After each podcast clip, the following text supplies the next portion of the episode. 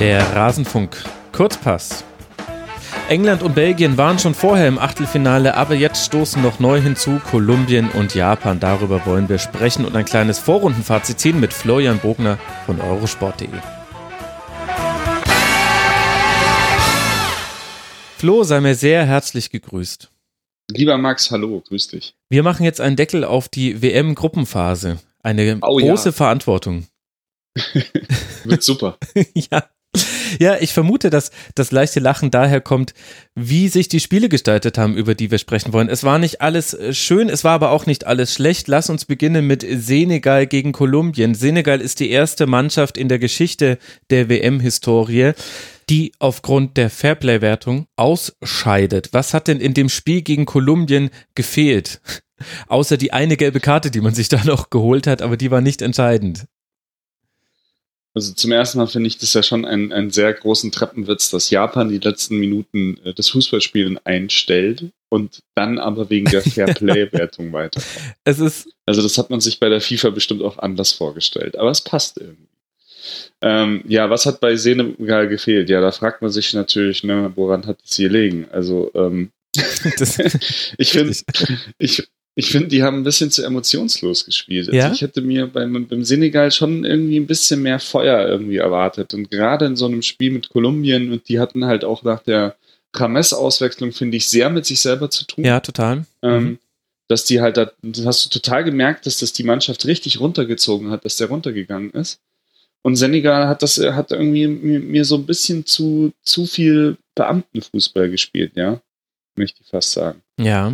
Also, weiß nicht, das, das war irgendwie, ich, ich, die haben die ganze Zeit nur auf Ergebnis gespielt irgendwie. Die wollten irgendwie einen Punkt holen, weil sie wussten, dann, dann sind sie weiter.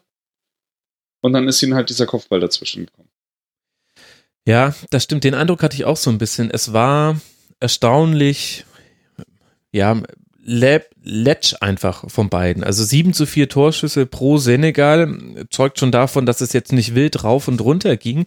Was mich vor allem gewundert hat, war, Senegal war für mich eine der, der stärksten Mannschaften in der Vorrunde. Also das ist ja so ein bisschen die Ironie dieser Gruppe H, dass du mit Kolumbien, Japan und Senegal drei Teams hatten, aus denen nur zwei weiterkommen durften, die eigentlich verhältnismäßig gute Spiele gemacht haben, auch wenn man es turnierübergreifend vergleicht mit anderen Gruppen.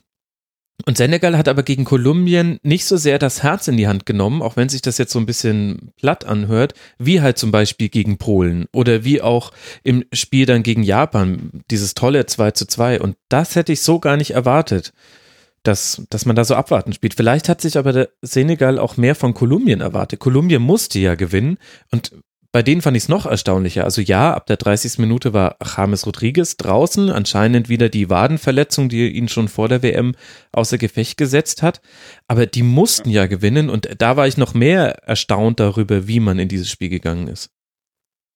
Ja, schon, aber ich glaube, bei Kolumbien hast du halt immer so die, schon das Vertrauen auf die, wir machen schon irgendwann ein Tor. Finde ich schon irgendwie gespürt. Also, war es war klar, es wird irgendwann nochmal einen Standard geben. Es, es, war klar, es gibt vielleicht halt doch den einen Steckpass von, von Quintero wieder auf Falcao oder ja, also ich fand halt, die hatten viel mit sich selbst zu tun nach der Hamas-Auswechslung. Mhm. Und ich finde halt, Kolumbien ist jetzt auch nicht so eine Mannschaft, die, also Polen-Spiel hat, glaube ich, auch viel überblendet. Kolumbien ist eher so, also ich sehe Kolumbien so vom Style her eher an dem Japan-Spiel und an dem Senegal-Spiel als jetzt an dem Polen-Spiel wo sie gegen Japan natürlich in Unterzahl waren. Das ist jetzt keine Mannschaft, die den Gegner dominiert, aber halt durch, durch die, gerade durch die, finde ich, unfassbar gute Dreierreihe, wobei ich Quadrado gestern nicht gut fand, mhm. aber Quadrado, Quintero, äh, James, ähm, wenn die spielen, da, da ist schon echt was dabei. Also da geht halt mal schon ein richtig guter Pass, dem sonst keiner einfällt. Oder eben eine Standardsituation. Ja, genau, so wie es jetzt in dem Spiel war, dann das 1 zu 0 in der 74. Minute durch Jeremina. Und weil du jetzt die Dreierreihe ansprichst, das haben wir jetzt schon sehr häufig im Rasenfunk gemacht, nach dem Spiel gegen den Senegal würde ich auch gerne nochmal kurz die Sechser hervorheben. Also Sanchez und Barrios, der durfte jetzt in dem Spiel nicht ran, ähm, wurde, also Uribe war der Nebenmann von Sanchez, aber die sind ja unglaublich jung, Barrios und Sanchez, 23 und 24 und stehen da echt sehr, sehr stabil. Und wenn man sich wenn man das Alter damit reinrechnet und guckt, okay, wie viele WM-Turniere können die dann vielleicht noch für Kolumbien spielen, dann sage ich, okay, auf der Position sieht das eigentlich ganz gut aus mit Blick auf die Zukunft. Ja, wobei ich fand, dass Sanchez schon ein bisschen gebraucht hat, um sich da wieder richtig einzufinden ja, nach seiner roten Karte. Ja, ja, das stimmt. Also, aber dann fand ich es sehr solide. Aber dann war es gut, ja. Okay, also Senegal draußen, damit zum ersten Mal seit der WM 1982 keine afrikanische Mannschaft mehr in der K.O.-Runde mit dabei. Ja, also vor allem die Art und Weise des Ausscheidens. Lass mal über die Fairplay-Wertung an der Stelle sprechen. Also es ist ja, ja, es ist ja schwierig auch von Seiten der FIFA. Die müssen irgendein Kriterium mit einziehen, was mit dem Turnier zu tun hat, wenn sie nicht auf diese völlig alberne FIFA-Weltrangliste zurückgreifen wollen. Aber muss es dann wirklich eine Fairplay-Wertung sein? Könnte man nicht? Ich habe mir gedacht, warum macht man nicht nach jedem Spiel, egal wie es ausgeht, ein Elfmeterschießen zwischen den beiden Mannschaften? Hast du auch noch was für die Zuschauer? Und sollte es darum gehen, dass die beiden Mannschaften später im direkten Vergleich nach Tordifferenz und so weiter gleich sind, dass man dann sagt, okay, gut, dann kommt derjenige weiter, der dieses Elfmeterschießen gewonnen hat. Denn irgendwie, ich finde, das ist ein sportlicheres Kriterium als so etwas wie gelbe Karten, wo halt dann auch sehr viel Druck auf den Schiedsrichtern liegt im Nachhinein. Ja. Ja, wäre bestimmt ein witziges Spektakel, aber du hast halt oft dann Elfmeterschießen, die überhaupt nichts bringen. Also, wem bringt das was?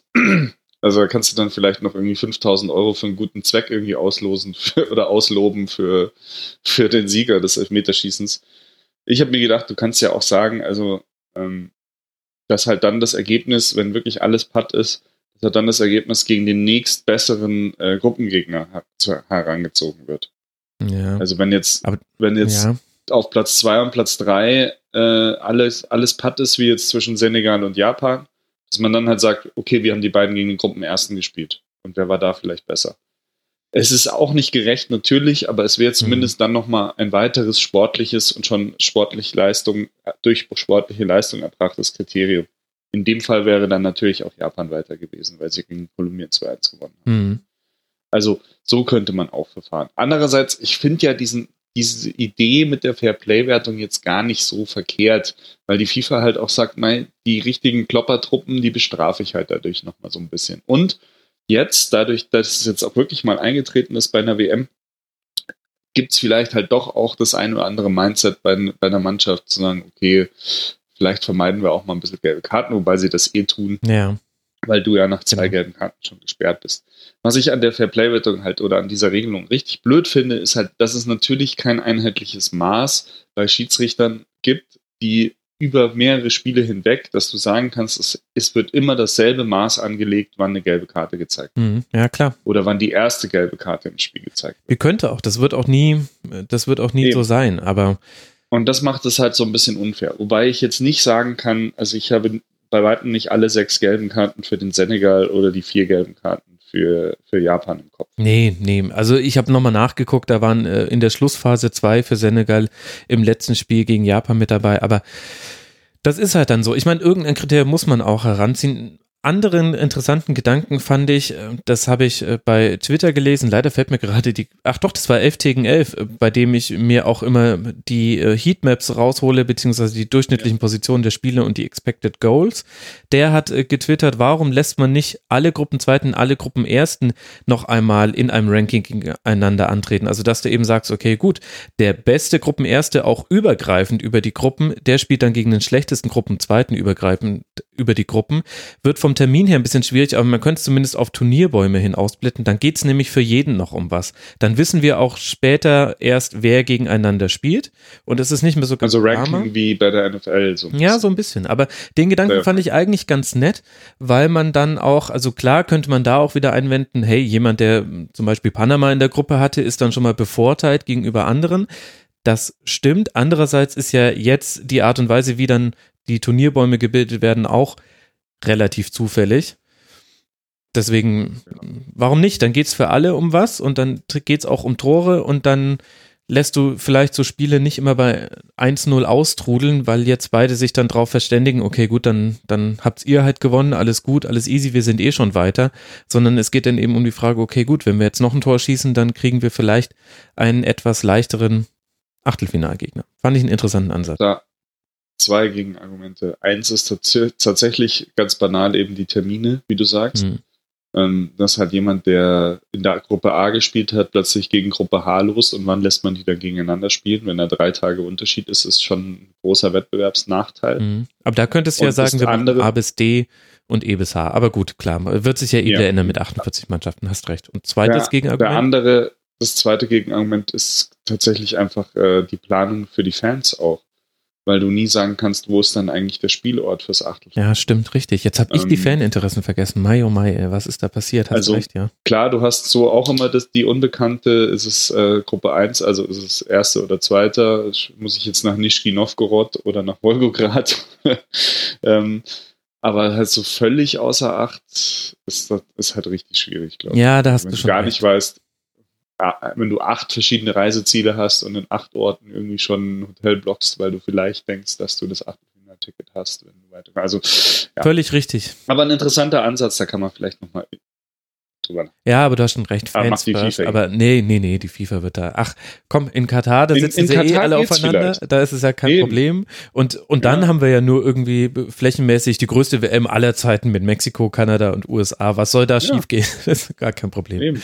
Ist doch, ist doch mir egal, ob ich das Achtelfinale dann in Toronto oder in Mexico City gucke. Eben, ich meine, wo ist da eigentlich auch der große Unterschied? Ich meine, jetzt müssen sie ja erstmal rausfinden, sind dann eigentlich alle drei Nationen gesetzt? Wie machen wir das? Also natürlich werden sie irgendwie gesetzt sein, aber sie wollen es offiziell nur nicht zugeben. Ach, es ist so spannend. Die FIFA.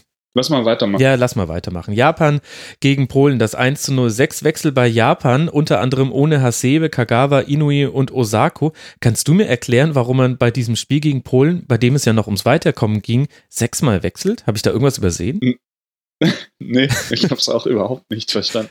Also wirklich überhaupt Das lässt sich auch taktisch nicht erklären, die oder? die Tabelle nicht verstanden. Nee, gar nicht. Also, außer er hat halt wirklich schon, außer er, er hat wirklich von vornherein gesagt, ähm, er spielt die ersten zwei Gruppenspiele voll und hat den anderen schon gesagt, sie dürfen dann im dritten Gruppenspiel spielen. Ja. Vielleicht, weil er gar nicht damit gerechnet hat, noch dabei zu sein. Ich weiß es nicht. Also mich, mich, ich fand das auch ganz seltsam und das hat halt auch wirklich überhaupt nichts äh, sportlich gebracht Japan. Genau, also die also haben taktisch ja genauso gespielt wie sonst. Schlechter. Und nur halt eine Stufe schlechter, genau. Genau.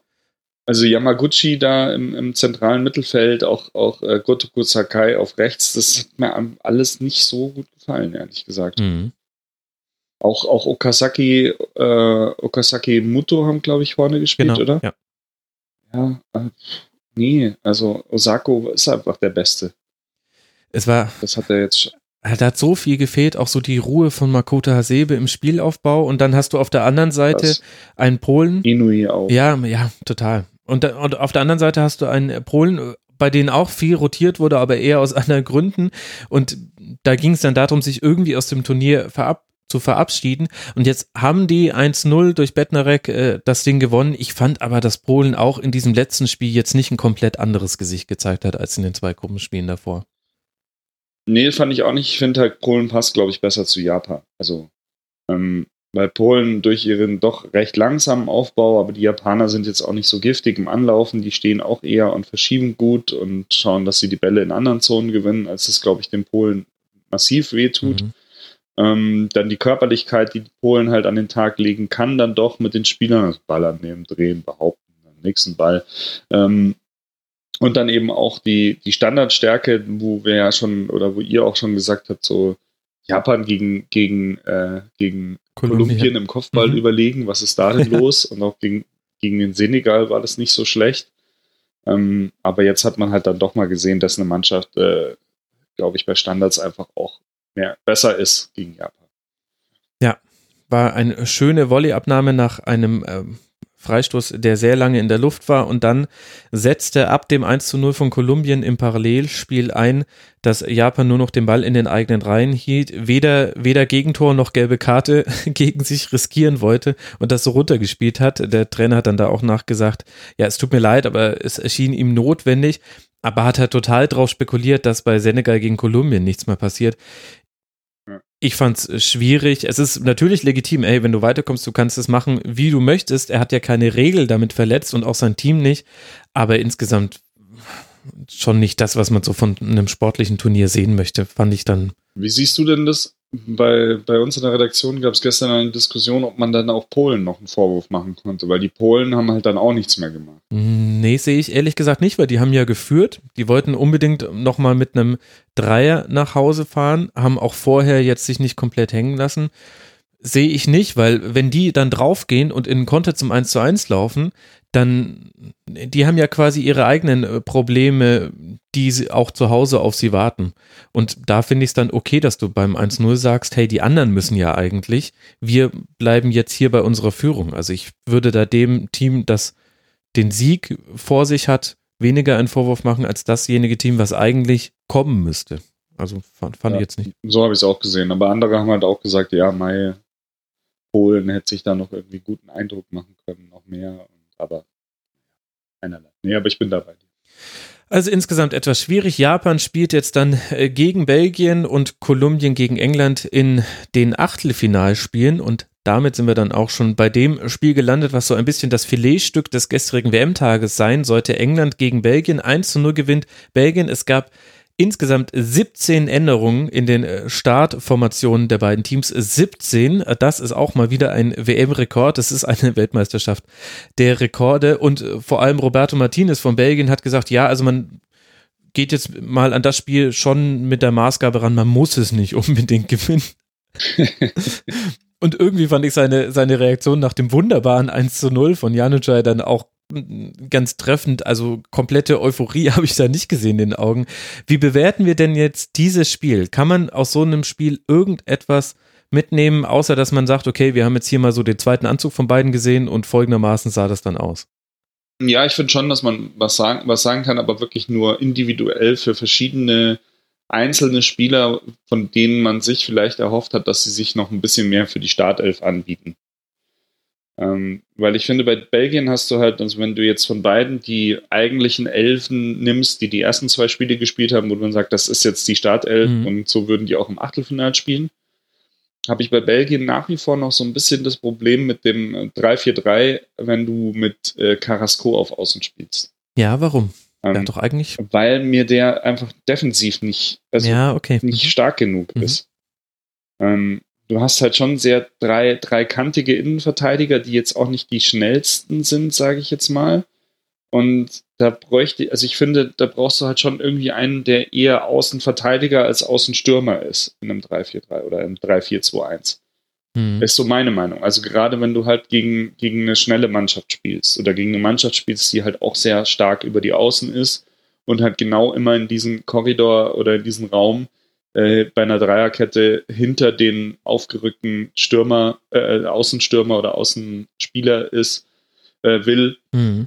Und ja, ich weiß nicht, ob, ob, ob du halt mit, mit Belgien so mit der Mannschaft wie in den ersten zwei Spielen so spielen kannst gegen eine richtig, richtig starke Mannschaft.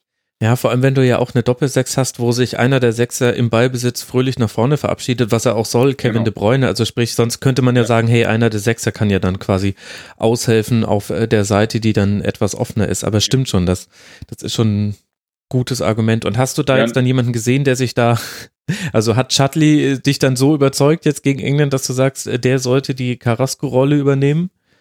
Es war okay, ich habe zumindest den Eindruck gehabt, dass er ein bisschen defensiv orientierter ist. Ähm, also, aber er hat mich jetzt auch nicht endlos überzeugt. Ich fand tatsächlich eigentlich Torgan Azar auf der anderen Seite besser. Mhm. Ja. Ähm, der hat das richtig gut gemacht und er, er hat vor allem auch, äh, finde ich, defensiv ganz gut gemacht. Da war ich echt überrascht, weil ich Torgan Azar jetzt die Rolle als linken Außenflügelmann in einem 3-4-2-1 echt nicht zugetraut hätte. Also da wäre ich jetzt nicht auf Anhieb drauf gekommen. Mhm dass er das spielt. Vor allem gegen einen Marcus Rashford und Loftus Cheek hat sich ja auch häufig auf seine Seite fallen lassen. Also hatte da jetzt auch ja. einen Spieler, wo man sagt, da müssen wir erstmal gucken, wie man da den Defensiv-Zweikampf ja. gewinnt. Und Alexander Arnold, ja, genau, der ja auch stimmt, jetzt genau. nicht wenig Offensivdrang hat, was man so in der Champions League gesehen hat. Also das fand ich ganz gut, aber weiß ich nicht, ob er den dann auf die rechte Seite ziehen könnte statt. Also hm, weiß ich auch nicht. Ähm, also das war so das, was mich bei Belgien interessiert hat und dann fand ich es noch ganz ansehnlich oder überraschend, äh, wie gut eigentlich Fellaini und, und Janusai auf den off offensiven Positionen gespielt haben. Ähm, Janusai jetzt nicht, nicht durchgängig, aber das Tor war natürlich wirklich allererste Klasse. Wahnsinn. Da hat mir vor allem auch die Be Bewegung davor sehr, sehr gut Mhm. gefallen, wie, wie Batshuayi den, den zwei Mann, glaube ich, in die Mitte mitzieht, Mhm. weil er den Lauf macht. Dann der Ball wieder rausgeht auf Janusai, sodass er eine 1 gegen 1 Situation hat, wo er wirklich mit einer sehr fluiden, sehr intelligenten Bewegung den Verteidiger verliert und die dann auch richtig, richtig schön ins Tor schießt. Und ich fand die Reaktion von Martinez eigentlich ziemlich cool, weil er so die Hand geschüttelt hat. So, Ja, ja, ja, ja. Stimmt schon. Aber in seinen Also- Augen war, war nicht Ja. das volle Endorphin zu sehen. Ich finde aber, sie haben relativ schnell nach dem Spiel jetzt nicht gesagt, oh scheiße, wir sind der Erste, sondern schon gesagt, also wir wollten gewinnen, weil wir, wir wollen einfach das gute Gefühl und wir wollen schon auch die Autorität von dem Gruppenersten ausstrahlen und man muss eh alle, schlagen. Also das war dann, glaube ich, schon okay. Genau, und das hat uns ja auch noch einen besonderen WM-Moment geschenkt, als äh, Michi Batshuayi oder wie ich ihn jetzt nennen werde, Batschau Hihi, den Ball wegdreschen wollte und äh, am, am Pfosten, am kurz entfernten Pfosten dabei direkt auf seinen Kopf äh, zurückging. Ja, er hat selber schon mit Humor nehmen müssen. Was soll er auch tun? Das Internet hat sich schon eine halbe Stunde über ihn lustig gemacht, bevor er überhaupt Möglichkeit hatte, selber zu reagieren. Aber war irgendwie eine witzige Szene. Auf jeden Fall. Aber ich finde, also er ist auch der richtige Typ. Er, er lacht wirklich, glaube ich, am lautesten über sich selbst. Also war eine lustige Szene und es hat auch in Anführungszeichen genau den richtigen getroffen, weil er eben, glaube ich, auch sehr gut über sich selbst lacht. Ja, und getroffen im wahrsten Sinne des Wortes. England. Wie hat dir England gefallen? Also ich fand, in, insgesamt war das kein äh, ganz schlechtes Spiel, auch wenn du gesehen hast, bei beiden halt zweiter Anzug, da hat noch nicht alles gepasst. Bei Belgien hat es mich irgendwie gewundert und das hat irgendwie auch mit England zu tun, dass die Außen von Belgien gar nicht so breit standen, wie ich es erwartet hätte im Spielaufbau. Und das hat aber auch damit zu tun, dass England, fand ich, ganz gut die Räume zugestellt hat und dann hatten die, glaube ich, immer wieder den Drang ins Zentrum zu gehen. Also konnten sich davon nicht so ganz lösen. Ich hätte es schon sehr gerne in Bestbesetzung gesehen, diese Partie. Das hätte mir schon Ja. sehr gut gefallen. Ich finde, Loftus Cheek hat wieder eine gute Leistung gezeigt. Marcus Rashford, okay. Dass nochmal Cahill in der Verteidigung auflaufen durfte und es trotzdem irgendwie die, ich glaube, zweitjüngste Startelf der bisherigen WM war, ist eine nette Anekdote. Pickford hat wieder zwei, drei gute Momente gehabt. Der scheint wirklich ein Rückhalt zu sein und das konnte man ja nicht immer über englische Torhüter sagen. Also ich fand jetzt England weder total berauschend noch total schlecht. Ich fand, es war eine solide Leistung. Es wäre jetzt halt typisch englisch, wenn man im Achtelfinale gegen Kolumbien rausginge. Ja, ja das stimmt. Das wäre typisch. Aber glaube ich nicht. Warum? Weil, weil England schon, schon ähm, also allein durch die Standards, ich sehe, obwohl jetzt, obwohl jetzt Mina zwei, zwei Offensivstandardtore gemacht, aber ich finde Kolumbien bei Defensivstandards nach wie vor nicht gut. Ähm, da hat England dann wirklich schon ein großes äh, Faustpfand. Mhm. Ich fand halt auch, die haben sich offensichtlich auch was überlegt und auch Standards einstudiert, wie man gegen, gegen Panama gesehen hat. Also das ist so, so ein standardgroßes Thema, wo, wo es für mich auf, auf Englands Seite ausschlägt. Und ich glaube, dass das englische Team, so wie es da steht, auch die, die Autorität hat, um oder, oder auch die, die spielerische Klasse hat, um auch gegen Kolumbien mehr Ballbesitz zu haben und kontrolliert offensiv äh, das Spiel zu machen Mhm. und dann auch die Chancen zu haben. Also, ich glaube, das, aber es wäre natürlich Klassiker, ne? Also totale WM-Euphorie durch zwei gute Spiele, aber jetzt natürlich gegen schwache Gegner. Dann ein Spiel, das kein Muster, das ein Muster ohne Wert war, irgendwie verschenken mit 0-1 gegen Belgien, um dann in die K.O.-Runde richtig durchzustarten, aber dann sofort irgendwie 1-2 gegen Kolumbien zu verlieren. Das wäre schon ziemlich englisch. Ja, genau. Ich habe schon gestern dann den Tweet eines englischen Journalisten gesehen, der gesagt hat, okay, the most English way to do it wäre, also England geht direkt gegen Kolumbien raus, Brasilien, die man vermeiden wollte, verlieren ihr Achtelfinale gegen Mexiko, gegen und- Mexiko. und Belgien wird äh, Weltmeister. Aber gut, gucken wir mal an. Ja. Äh, Be Be Ja, ich habe noch einen Tweet Ja. gelesen, die, die gesagt haben, die B-Mannschaft von Belgien, oh mein Gott, ist besser als äh, die A-Mannschaft von Deutschland. ja, kann man nicht so wirklich äh, widersprechen an der Stelle. Zumindest bei diesem Turnier. Absolut. Und sogar Fellaini hat echt einige schöne Aktionen gehabt. Äh, Wenn auch gut äh, bei der großen Chance, die er hatte, hatte er Thema Körperbeherrschung schwierig. Das ging dann eher so in die Richtung, wie ich auch so einen Ball verarbeitet hätte. Tippkick. Aber das, ja, genau. Aber das darf halt auch mal passieren. Und dann hatten wir noch Panama gegen Tunesien. Vorher haben wir dieses äh, Spiel ein bisschen mit Ironie behandelt hier im Rasenfunk. Dabei lag da ja noch viel Wert drin. Vor allem, nein, eigentlich für beide Teams. Also Panama hätte die historische Chance auf den ersten WM-Punkt gehabt. Man hatte auch die erste Führung bei einer Weltmeisterschaft. Aber am Ende hat es dann doch Tunesien 2 zu 1 gewonnen. Und ich würde sagen, auch zu Recht, oder? Ja, auf jeden Fall. Also Tunesien war die deutlich stärkere Mannschaft. Ähm, hatten so eine Phase in der Phase, in der Panama das Tor gemacht hat, das 1-0, da, da hat es mal nicht so gut funktioniert, aber ich sag mir, über 80 Minuten war das die deutlich, deutlich bessere Mannschaft. Mhm. Fand ich auch. Und mich hat es auch überrascht, wie gut Tunesien jetzt eigentlich im Verlaufe dieses Turniers mit den ständigen personellen Rückschlägen umgehen konnte. Also erinnert sich ja jeder noch dran, nach äh, sechs Minuten verletzt sich der Torhüter gegen England, muss dann nach einer Viertelstunde raus. Und so ging das ja die ganze Zeit weiter. Ständig musste man aussortieren und hätte nicht äh, Joachim Löw so wild durchrotiert, dann wäre Tunesien wahrscheinlich die Mannschaft, die die meisten Spieler im Kader eingesetzt hatte jetzt in den ersten äh, Gruppenspielen.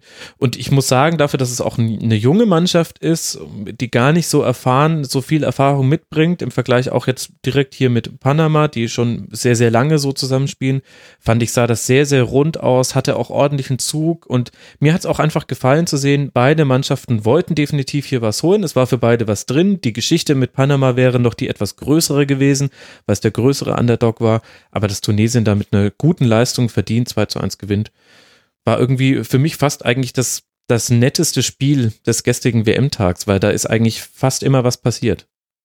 Ja, ich finde, du hast halt richtig gesehen, dass Tunesien auch richtig Fußball spielen kann und einen richtigen Plan hat, wenn es halt der Gegner zulässt. Genau. Also wenn sie Gegner haben, die so ein bisschen ihrer Kragenweite oder ein bisschen drunter sind. Ähm, das würde mich als Tunesier dann auch sehr optimistisch machen, was wieder die folgende Qualifikation angeht, wenn man sich dann eben in einer wirklich grausamen Afrika-Qualifikation, das muss man ja schon sagen, mhm. dass du da im Gruppensystem immer nur als Erster dann zur WM fährst, ähm, würde mich das dann optimistisch stimmen. Ich fand Kasri ganz gut. Ähm, der war immer anspielbar, der war immer unterwegs. Das war so ein ekliger kleiner Kreisläufer, Stürmer. Ähm, der hat denen da vorne richtig wehgetan. Ich, ich fand es gut, wie, wie ähm, der, der das Tor Youssef. gemacht hat. Yusuf. Mhm wenn Youssef ähm, immer wieder mit vorne reingestoßen ist, weil er halt auch eben ein großer rothaarig John Hartson Verschnitt ist, der dann da auch äh, seine Kopfballstärke eben versucht hat auszuspielen. Und ja, also die haben das war okay. Und wenn die gegen England jetzt nicht in der, in der vorletzten Minute das Tor kriegen, ja, also geht es da auch noch um ein bisschen mehr. Das ist der Punkt. Das ist der Punkt. Dann ja. hätten beide vier Punkte gehabt. Gut, Tunesien hat schlechtere Tordifferenz, ist eh alles jetzt äh, Hokuspokus und Konjunktiv, aber Kulatur. genau ordnet es ganz gut ein. Also. Aber Tunesien in drei Spielen drei Torhüter eingesetzt. Ja, das muss man das auch erstmal. Das muss man auch erstmal schaffen. Es ist eine WM, eine etwas kuriose WM. Und da stelle ich mir die Frage, Flo, wird diese Kuriositäten an, Aneinanderreihung auch im Achtelfinale weitergehen? Die ersten Spiele am Samstag werden sein Frankreich gegen Argentinien und Uruguay gegen Portugal. Lieber Florian, auf was können wir uns denn da freuen? das fand ich gut, wie gestern äh, Stefan Kunz in der Halbzeit genau dieselbe Frage gestellt wurde. Auf was können wir uns in der zweiten Halbzeit zwischen England und Belgien freuen? Und er hat gesagt, auf nichts. ja, aber dieser Fatalismus hat mich auch fast ein bisschen geärgert, muss ich sagen. Weil so schlimm war dieses Spiel nicht, trotz der ganzen Wechsel. Und klar, man hätte sich vor dem Turnier, dachte man, boah, das wird das Aufeinandertreffen, wo es um den Gruppensieg geht. Stimmte ja auch. Nur waren beide schon vorher qualifiziert. Ja, okay. Aber ja, lass mal okay. Frankreich gegen Argentinien und Uruguay, Portugal. Entschuldigung. Ähm, Frankreich, Argentinien hat das Potenzial in, in sehr viele Richtungen, weil ich sehe da zwei taktisch äh, etwas verunsicherte Mannschaften. Ähm, also sowohl der eine Trainer als auch der andere Trainer hat für mich noch nicht so richtig das gefunden, wie das Spielsystem am besten funktioniert. Mhm. Ähm, also San Paoli probiert immer noch rum, wie er Messi am besten einsetzt. Das hat das letzte Mal wohl ganz gut geklappt oder noch am besten geklappt gegen ähm, Nigeria als die zwei Spiele davor, aber so richtig stabil war das ganze Konstrukt immer noch nicht. Und bei Frankreich fand ich, sie waren im zweiten Spiel besser, auf dem Weg dahin was zu finden und dann hat die Chance gesagt, nee, habe ich jetzt keinen Bock drauf, das nochmal auszuprobieren. Gegen Dänemark spielen wir mal ganz anders. Mhm. äh, ein Spiel 0-0, weil das reicht uns ja.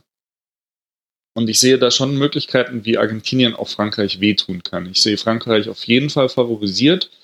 Ähm, aber dann ist halt wiederum das, also ich freue mich irgendwie schon auf das Spiel, aber ich habe das Gefühl, so erstes Achtelfinale, ein Nachmittagsspiel. Äh, keiner von beiden, also für beiden wäre es eine Riesenenttäuschung, wenn sie ausscheiden würden. Es kann halt auch so bis 86. 0 -0. Minute 0-0 ja. und dann Elfmeter oder ein Freistoß sein. Also, ja. Was denkst du, wird das Spiel? Das deckt sich erschreckend mit, mit meiner mit meinem Gefühl, was ich bei diesem Spiel habe. Also ich glaube auch, das wird relativ vorsichtig angegangen werden. Sollte irgendwie ein Tor fallen, relativ früh, dann kann es auch eine wilde Geschichte werden, aber ich sehe beide auch eher abwartend.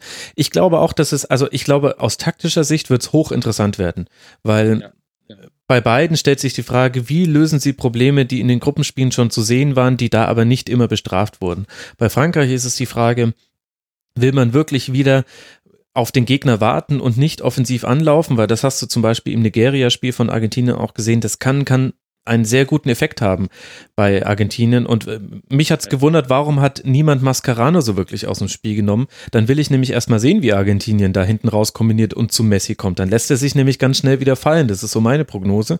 Das ist genau das, was du möchtest, dass Argentinien. Kroatien hat das ganz gut. Genau, stimmt. Die Passwege auf Messi zugestellt. Ja. Genau. Aber Mascarano hatte da zum Beispiel auch wahnsinnig viel Ballkontakte. Und der ist halt. Ja, gut, weil die haben die Wege zugestellt mhm. und nicht den ja, stimmt. Mascarano Stimmt, genau. Also das ist die Frage. Und das hat aber jetzt Frankreich bisher auch noch nicht gezeigt, dass man das so wirklich überzeugend machen konnte.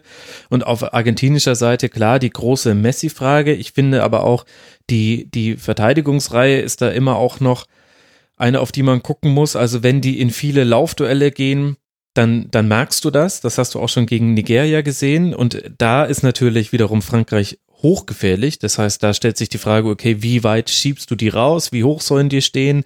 Kann man da irgendwie noch Staffelungen erzeugen, dass sich einer von denen fallen lässt? Also ich glaube, taktisch wird's hochinteressant, so oder so, egal wie es ausgeht. Aber vom Gefühl her glaube ich auch, das ist ja sowieso die Tendenz bei Weltmeisterschaften ist ja in der Regel ab der K.O.-Phase wird's immer defensiver bis hin zum Finale. Sowohl von den Ergebnissen her sehr häufig, als auch von der Herangehensweise der Teams her, weil man hat halt dann auch was ver zu verlieren. Das merkst du dann oft sogar den Underdogs an. Und ehrlich gesagt, deckt sich das dann auch fast schon mit meiner Erwartung des anderen Abendspiels, dann Uruguay gegen Portugal. Da erwarte ich jetzt auch kein 4 zu 4. Also vielleicht noch Elfmeterschießen. Nee, aber ich, ich freue mich total auf das Spiel, weil das wird richtig, richtig hässlich. Das wird richtig schön hässlich. Das wird ganz viele Zweikämpfe. Es wird extrem viel auf dem Boden gelegen werden. Es wird diskutiert werden mit dem Schiedsrichter. Ich erwarte acht War-Reviews. also, ähm, es wird das UFC-Match unter den, unter den Weltmeisterspielen. Es wird groß, es werden alle immer, es wird vorher so für den, für den Otto-Normalfan wird es heißen, das Duell Ronaldo gegen Suarez, die Offensivkünstler untereinander und es wird einfach ein Gemetzel geben. Gott des Gemetzels.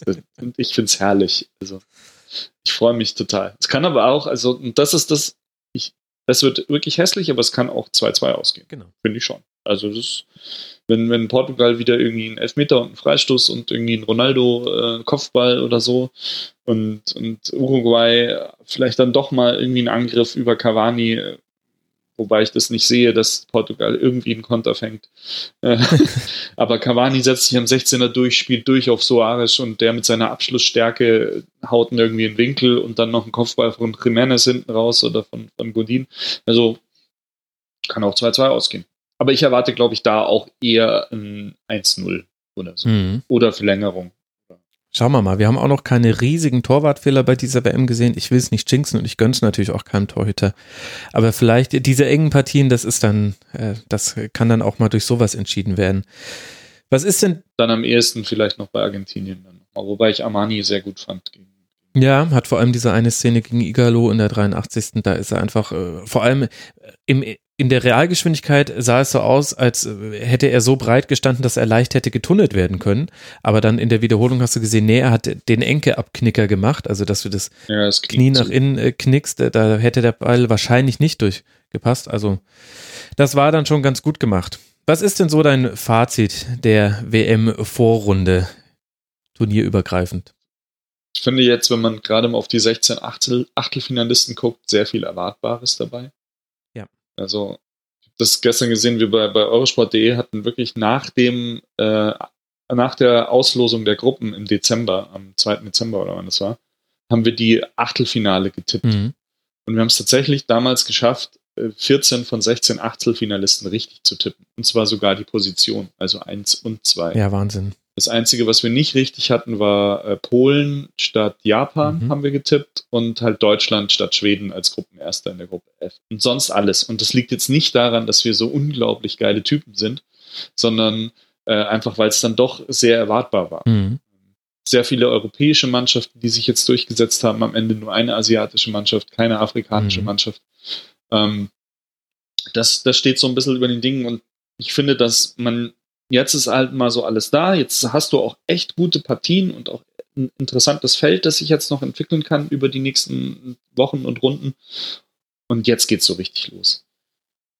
Was mir nur sonst so aufgefallen ist, ist, ähm, dass du sehr viele Systeme hast, wo es keinen zentralen Mittelfeldspieler mehr gibt und zwar nicht mal, äh, also kein, kein direkt vor der Abwehr, wie jetzt Busquets noch so ein, äh, so ein Exot ist mhm. und aber auch keine richtigen, wo ich sage, auch in einem 4-2-3-1-System, das mir jetzt noch mehr in Mode ist, als es eigentlich sein sollte, wo du so einen richtigen Spielmacher noch auf der 10 hast. Finde ich sehr wenige. Mhm. Ähm, widersprich mir bitte gerne an jeder Stelle.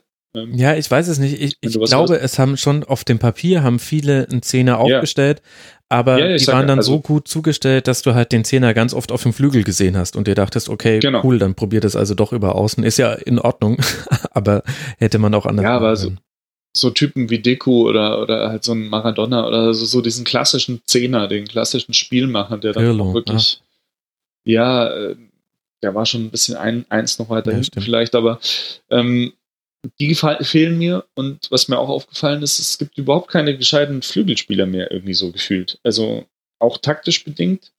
Frankreich hätte halt die perfekten Flügelstürmer, aber so ein richtig, so richtig so zwei so Robben Ribéry-Typen, mhm die du halt permanent anspielst auf den Außen und dann gibt es irgendwie geile 1 gegen 1 Situationen und dann brechen die durch oder äh, gehen da nochmal runter. Die kamen auch bisher so gar nicht zum Tragen, finde ich. Ja, weil aber halt das auch die Gegner sehr, sehr gut verteidigen. Ja, ja, also klar. du hast so wenige 1 gegen 1 Situationen generell. Also sprich, wo auch klar ist, wenn jetzt der Offensivspieler das äh, Dribbling und den Zweikampf gewinnt, dann hat der vor sich offenes Feld oder kann nach innen ziehen und den Abschluss suchen. Das hast du ganz wenig, weil also so das gängige gegen den Ball arbeiten ist halt so ein ganz, ganz enges 4-4-2 und du siehst halt das, was wir in der Bundesliga auch schon beobachten konnten und ja auf europäischer Ebene, in der Europa League, in der Champions League auch. Die Mannschaften sind sehr, sehr, sehr gut im Verteidigen inzwischen. Genau. Genau. Und das ist auch so eine, so eine Erkenntnis für mich, ähm, weil halt auch viele immer sagen, ja, das ist dann so langweilig, wenn der Iran da irgendwie mit einer Sechserkette gegen Spanien spielt oder so. Aber gerade halt die kleineren Teams zwischen, sage ich jetzt mal, 24 bis 32, die spielen halt nicht mehr so, außer äh, Panama gegen, gegen England, wo es dann irgendwie, oder auch Tunesien gegen Belgien. Tunesien gegen Belgien wäre jetzt mein Beispiel gewesen. Die haben gesagt, wir spielen jetzt mal mit mhm. und schauen uns das mal so an und dann kriegen wir halt 2-5 auf den Deckel. Ja? Das gab es früher viel häufiger. Mannschaften, die zur WM fahren und sagen, wir spielen jetzt einfach unseren Stiefel, weil, weil wir sind jetzt einfach stolz dabei zu sein. Und wenn wir 5-1 verlieren, mein Gott. Mhm. Aber die, die, das Scouting ist besser geworden, die Professionalität aller Verbände ist besser geworden, das Training ist besser geworden, die Takt, das taktische Verständnis der Trainer ist besser geworden. Es ist alles irgendwie enger zusammengedrückt. Keine einzige äh, Mannschaft ist so ein bisschen zusammen, ist eingebrochen gegen Ende eines Spiels. Zumindest kann ich mich genau. gar nicht erinnern. Genau. Äh, es passieren auch keine wahnsinnigen, krassen Fehler mehr, wo du sagst, da haben die komplett im Verbund irgendwie taktisch mhm. versagt, weil sie den einen überhaupt nicht in den Griff bekommen haben oder so. Ähm, und ja, das sorgt dafür, dass es halt dann vor allem verteidigen ist halt am Ende dann doch immer ein bisschen einfacher als angreifen. So. Und was? Aber ich finde trotzdem nicht, dass es eine schlechte Vorrunde war oder dass es deswegen zu wenige Tore gab oder so. Ich glaube, da werden, werden, auch andere Turniere immer verklärt. Hm. Ich glaube, ich fand die Vorrunde 2-10 fand ich am grausamsten so in den, in den letzten Jahren. Also, ja, 2002 war es auch nicht so hat schon gepasst. Und was sagt das über die deutsche Mannschaft, dass man in so einem Turnier nicht weiterkommt? Kann man da größere Schlüsse draus ziehen oder ist es Quatsch, weil es halt einfach von diesen drei Einzelspielen gegen drei jeweils sehr gut eingestellte Gegner abhing? Also die, die, die Sachen wurden jetzt schon auch hinlänglich irgendwie analysiert, finde ich, und auch schon viele Ansätze genannt. Ich glaube, wenn man so einen größeren Rahmen spannt, muss man sich schon die Frage stellen, ob, ob, ob Deutschland halt genügend wirklich durchsetzungsstarke Offensivspieler gerade produziert. Mhm. So. Ähm, ob es halt auch auf der Mittelstürmerposition nicht zu wenig gibt, mhm. ähm, was, was da gerade angeboten wird oder sich anbietet für die Nationalmannschaft. Und halt eben auch so, ja, offensive Außen. Ne? Also wirklich, ich sag jetzt mal, Matthias Sammer würde sagen, so die individuellen Spieler, die, die Spieler, die halt so den Unterschied machen, die, fehlen ihm gerade. Mhm. Und mir so ein bisschen auch. Ein bisschen. Genau, und bei den bestehenden Spielern ist es nicht so, dass die ganz, ganz doll schlecht wären. Und man kann auch nicht klar sagen, auch wenn man das jetzt viel liest, hätte man Spiele XY mitgenommen, wäre alles anders gelaufen. Klar, das kann sein, aber ich halte von diesem Gedankenspiel nicht, weil das ist Mannschaftssport und du hast deutlich gemerkt, dass diese Mannschaft als Mannschaft mit sich zu tun hatte. Und da kannst du auf jeden Einzelnen zeigen und kannst bei jedem Einzelnen eigentlich Defizite feststellen. Aber es ist, ich finde es schwierig, da einzelne herauszuheben. Und der Theorie nach ist halt ein Josua Kimmich auf seiner Position im Weltfußball einer der besten. Gesehen haben wir es jetzt nicht unbedingt bei dieser WM. Das hat aber wieder halt auch nicht nur individuelle Gründe. Also klar kann sein, dass er gerade in der Formkrise ist. Es kann aber auch damit zusammenhängen, dass er deutlich passiver gespielt hat ab dem Schwedenspiel, weil halt einfach er gegen Mexiko seine Seite immer so aufgerissen hat. Und dann ist, finde ich es auch schwierig zu trennen. Okay, was davon ist jetzt quasi, er hat sich nicht zugetraut oder hat eine, eine spielerische Krise und was davon ist vielleicht taktische Aufgabe, dass ihm gesagt wurde, du Junge, du kannst nicht immer so einfach nach vorne rennen. Bitte verhalte dich ein bisschen mehr mit dem Blick nach hinten. Und dann glänzt du halt auch nicht gegen Südkorea, aber ich finde es ich find's wirklich schwierig, da Einzelne herauszuheben. Das stört mich auch so ein bisschen an der Debatte. Das wurde auch ein bisschen dem, also uns vorgeworfen in unserer Schlusskonferenz. Klar kannst du bei jedem Einzelnen sagen, nicht seine Leistung gebracht und auch enttäuschend bei vielen. Aber ich finde es total schwierig, da, das quasi nur an den Spielern festzumachen und nicht das, das Drumherum zu sehen. Das Drumherum war, da haben so viele Dinge nicht gepasst bei Deutschland. Ja, also wenn du ausscheidest mit zwei Toren, also es hat kein Team weniger als zwei Tore geschossen bei der WM. Und niemand hat häufiger ähm, aufs Tor geschossen als Deutschland. Niemand hat häufiger aufs Tor geschossen. Wenn du ausscheidest gegen Mexiko, Schweden und Südkorea, dann kann nicht nur Mesut Özil schuld sein. Ja, genau. Also mir ging es jetzt auch nicht nur um, um Özil, aber ja, das ist ja dem, das ist ja quasi äh, der, der Low Point der Debatte rund um die Nationalmannschaft, dass dann ganz offensichtlich viele Leute das Abschneiden jetzt versuchen, es zu instrumentalisieren äh, für irgendwelche politischen Agenten. Ich hatte ganz, ganz tolle YouTube-Kommentare, die ich moderieren durfte. Da wurde dann, äh, mein Lieblingskommentar war, ja, da sieht man mal, wie Ösel und Gündogan es geschafft haben, äh, alle gegen sich aufzubringen und mit dem Pfiffen dann die ganze Mannschaft zu verunsichern, wo ich mir noch so dachte, okay, weil Ösel und Gündogan sich selbst ausgepfiffen haben, haben sie die andere Mannschaft äh, verunsichert, aber der Kommentar ging dann weiter mit, wenn die AfD an der Macht ist, dann wird das alles viel, viel besser. Dann war eh schon klar, na gut, lohnt sich jetzt auch nicht hier zu diskutieren. Nein. Welche Mannschaft, die jetzt ausgeschieden ist, letzte Frage in der Gruppenphase, wird dir fehlen? Also wem hättest du gegönnt, noch weiterzukommen? Ähm, ich fand Marokko ganz interessant, aber das ist ja so der, der das Fable für, von vielen gewesen. Da muss ich jetzt, glaube ich, auch nicht mehr mehr dazu sagen. Äh, ich fand tatsächlich Peru auch gar nicht so schlecht. Mhm. Die haben sich leider erst im dritten, im dritten Spiel gefunden, so richtig, und halt das dumme Spiel gegen Dänemark verloren, das sie nicht ver verlieren hätten sollen. Ähm, ich bin froh, dass Island raus ist, ehrlich gesagt. die wollten ja alle irgendwie im Achtelfinale haben, aber ich weiß nicht, ich bin nicht so ein großer Fan der Isländer. Mhm. Ähm, ja, und um Senegal tut es mir ein bisschen leid aber, aber auch nur, weil ich meine, dass Senegal viele große Mannschaften gut hätte matchen können. Ähm, mit ihrer auch körperlichen Präsenz und mit den Möglichkeiten, dann halt auch Konterfußball zu spielen mit Mané vorne. Also ich hätte schon gerne im, im Achtelfinale jetzt Belgien gegen Senegal gesehen. Mhm. Als, als Belgien gegen Japan. Ja, würde ich mitgehen. Und bei dir? Also ergänzend dazu noch, irgendwie der Iran, das hatte was. Also von dem ganzen Drumherum. Mhm. Nigeria tat mir vor allem deshalb sehr leid, weil die halt wirklich jetzt an vier der letzten fünf Weltmeisterschaften Argentinien bei sich in der Gruppenphase hatten. und jetzt waren sie so nah dran und man hätte es ihnen allein deshalb, hätte ich es ihnen einfach jetzt jenseits von allem Sportlichen irgendwie gegönnt und die haben sich vor allem auch in dieses Turnier reingekämpft. Also diese, das 0 zu 2 gegen Kroatien ja. war relativ schwach. Das 2 zu 0 dann gegen Island war bockstark. Da haben sie eine tolle Reaktion gezeigt. Und sowas mag ich, wenn Mannschaften mit so einer Auftaktniederlage gut umgehen.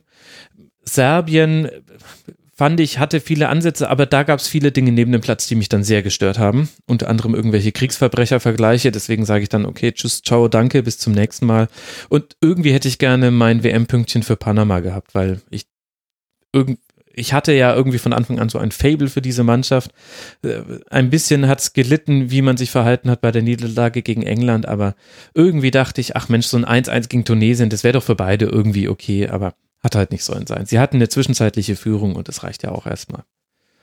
Das sind Panama und Ägypten die einzigen Mannschaften. Ja, genau. Und bei Ägypten, aber da sage ich jetzt gut, das war dann auch sportlich nicht verdient. Und mein Gefühl ist so ein bisschen, wenn wir von dieser WM nochmal irgendwie hören in Sachen, äh, da lief irgendetwas äh, nicht ganz so koscher, vielleicht bei Schiedsrichterentscheidungen oder sowas, äh, dann wette ich all mein Geld auf den Elfmeter von Saudi-Arabien gegen Ägypten ganz am Ende. Erste Halbzeit, ganz am Ende. ja, ach ja, stimmt. Oder? Nee, nee, was nicht? Doch, es war doch ganz am Ende, oder? Das 2 zu 1. Nee, ich nicht. nee das 2 1 war aus dem Spiel raus. Ach so. Die Elfmeter waren beide in der, in der ersten Halbzeit äh, 44. und 46. Ach, ja, da richtig. hatte noch jemand irgendwie Tor für Saudi-Arabien in der ersten Halbzeit gewettet. Ja, stimmt. Also, ja, das war lustig. Gut, wir wollen nichts unterstellen, aber das nötige Kapital wäre ja vorhanden bei beiden dazu. Ja, ich würde sagen, dann haben wir doch eigentlich ein ganz gutes Schleifchen um diese Gruppenphase gemacht, oder Flo? Finde ich auch.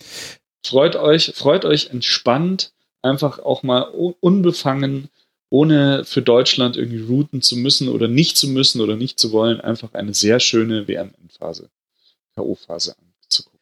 Das möchte ich allen noch Besser hätte ich es nicht äh, formulieren können. Ich danke dir. Das war Florian Bogner, der Ed Flopomuk auf Twitter von eurosport.de. Danke dir, lieber Flo.